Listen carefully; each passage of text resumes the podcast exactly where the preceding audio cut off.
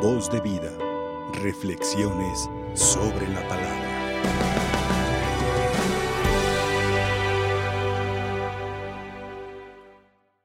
Nos disponemos a escuchar, eh, intentaré hacer una breve reflexión eh, que nos ayude un poquito a aplicar lo que la iglesia nos quiere transmitir en este tiempo de Pascua.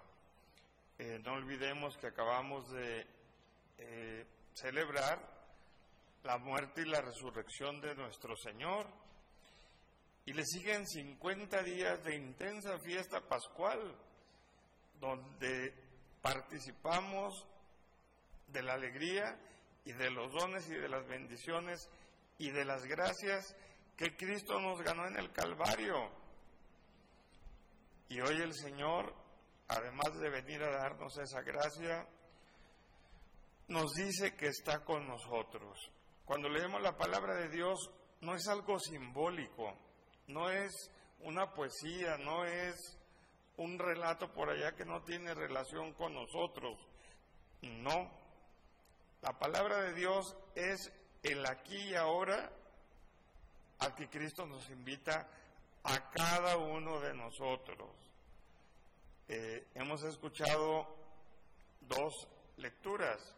La primera lectura de los Hechos de los Apóstoles, eh, cómo eh, pues hubo, ¿verdad?, esa multiplicación de fe, se les adhirieron convertidos a los apóstoles, ya hubo intento de persecución el día de ayer y de antier. Bueno, ya les tocó una buena azotada, imagínense lo que dice la, la escritura, ¿no?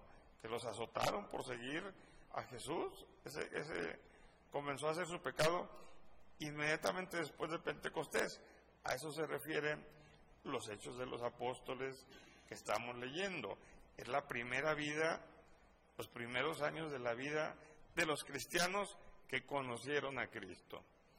Entonces, bueno, es importante tener eh, esta distancia. Segundo punto, Cristo en el Evangelio de San Juan, en una segunda parte de un Evangelio, eh, nos hace referencia al Evangelio de ayer, donde sucedieron varios milagros.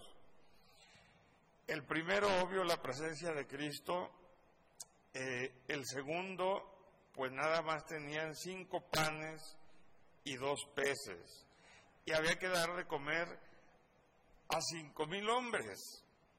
Estos cinco mil hombres, de seguro, pónganle la mitad, llevaba la esposa. Pues ya estamos hablando de siete mil quinientos más o menos. Póngale que llevaban mil niños. Ya son ocho mil quinientos. Y sucedió el milagro de la multiplicación de los panes con cinco panes y dos peces después de que Cristo les dio la bendición. Se saciaron los cinco mil hombres y todos los demás de seguro también. De tal manera, dice el Evangelio de ayer, que se llenaron doce canastas de panes. Es realmente impactante, realmente extraordinario y con un gran mensaje para nosotros, bien claro.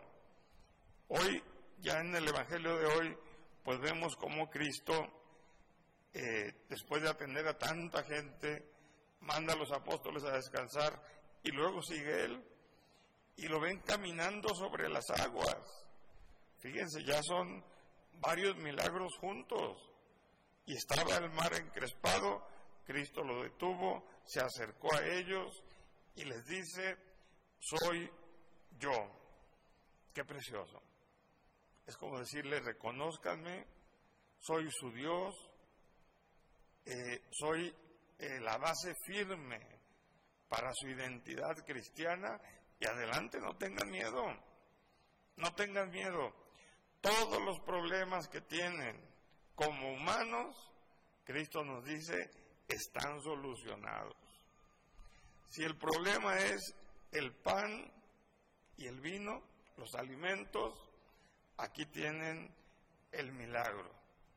Y les voy a decir algo, Dios sigue multiplicando los panes y las comidas y los desayunos que se dan y las catequesis que se dan y las eh, despensas que se reparten y las confesiones que se tienen, las misas, etcétera.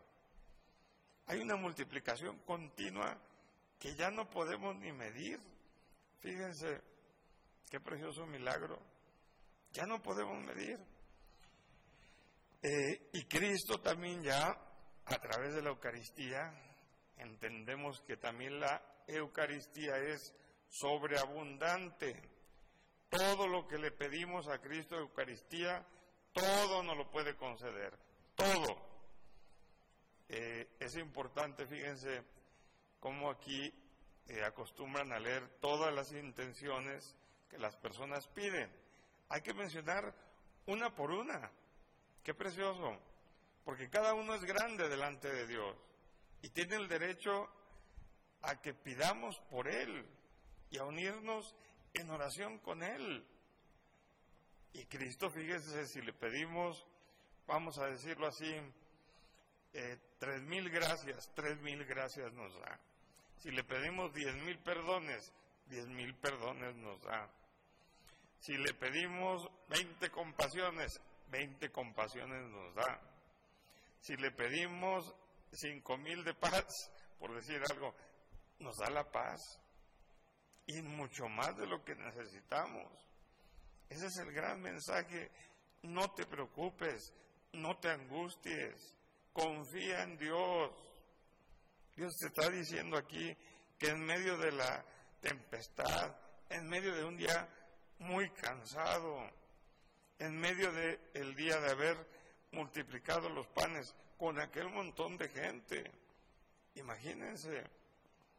Y dice Dios, aquí estoy. Y dice Dios, quedaron todos saciados de pan y de pescado. Es que era imposible en el desierto conseguir pan, pues es una, una suerte, ¿verdad? Y, en aquellos tiempos requería el movimiento de harina, de esto, del otro, no es fácil. Y los peces, pues ya habíamos escuchado en, esas zonas cómo Cristo eh, narraba, ¿verdad? Que Pedro había eh, bregado toda la noche y no había pescado nada. No era fácil. Entonces, imagínense, pescado para cinco mil hombres. Hombre, pues son palabras mayores. Dios nos dice, mira, tus problemas están solucionados, solamente confía. Si tienes el problema eh, en lo material, está solucionado. Confía y Dios te va a mandar la ayuda de alguna manera, pero confía. Si tienes problema en lo familiar, tienes un sacramento que se llama matrimonio, que es la seguridad y el medio por el cual Dios te da la gracia para que tú y tu esposa se reconcilien, eh, se reestructuren, se equilibren, se ayuden de nuevo, formen un hogar en paz, un matrimonio donde los dos se entregan, en lugar de estarse peleando y reclamando, se entregan y se aman. Qué bonito, fíjense, los que tienen 40, 50 años de casados y que siguen enamorados, han agarrado a Dios de la mano, no lo han soltado, han estado con Dios. Bueno, problemas materiales, problemas familiares, que un hijo con adicciones o una hija niña con adicciones eh, o una persona violentada también. Hoy estamos muy al, al día, ¿verdad?, con estas situaciones personas que nunca pensaron que se iban a ver envueltas en algún eh, caso violento y sufren. Incluso los psicólogos a veces no saben ni cómo obrar. También nosotros, no crean. Cuando uno va a dar un consejo, híjole, a veces hay que pedirle a Dios dos o tres días para poder dar un consejo preciso en esos casos. Bien. Vamos al número tres, después de la comida, después de la familia, la gracia de Dios. el amor de Dios. ¿Qué falta nos hace que llegue Dios a nuestro corazón con todo su amor, con su amor infinito? Y ahí solamente en la Eucaristía Jesús nos da su amor infinito. Hay que recibirlo todos los días, todos los días que se pueda. Una vez a la semana, nomás el domingo, pues eso es lo menos, ¿verdad? Pero si yo voy a un lugar y me van a regalar diamantes, pues hombre, yo voy todos los días. Si eso me va a servir para estar bien, yo voy todos los días. Y un día pido por un familiar y otro día por otro, y otro día para que le vaya bien al hijo en la empresa, otro día para que encuentre trabajo. Podemos pedirle todo a Dios. El amor es necesario, lo necesitamos, Señor. Recuérdanoslo de corazón a corazón, porque ya eh, nos urge que, que pongas ese amor en nuestro corazón para compartirlo. Segundo, el perdón, la misericordia. Qué necesario es perdonar. Y perdonar quiere decir, reconozco que me hiciste daño, tengo derecho a vengarme según el derecho natural, pero no me voy a vengar, renuncio a vengarme y una vez que renuncio a vengarme, te invito a que sigamos a Jesús. Uy, Dios mío, qué pocas personas perdonan de verdad. Y cómo necesitamos un perdón completo de toda nuestra vida a veces eh, es un poco, pues a veces tedioso y todo hacer un examen de toda la vida, ¿verdad? siendo sinceros, pero vale la pena, vale la pena. Yo, por ejemplo, a los que se van a casar, les digo, aprovechen. Yo los recibo para hacer una confesión de toda la vida. Tienen que ir bien seguros y bien sintonizados con la gracia de Dios para que les vaya bien. Si no, nacimos ya fracasados en pecado, pues no se puede dar así el sacramento. Entonces, bueno, eh, pues Dios nos va a ayudar. Con la paz que necesitamos, también Dios nos va a ayudar. Hay que olvidar que el hombre no fue hecho violento.